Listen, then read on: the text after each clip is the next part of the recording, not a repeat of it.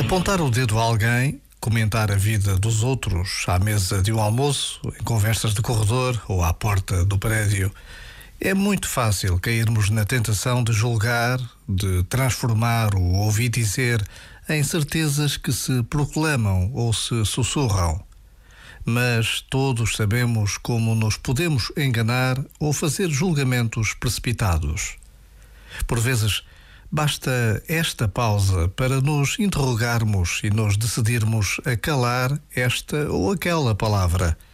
E Deus permanece. Já agora, vale a pena pensar nisto. Este momento está disponível em podcast no site e na app.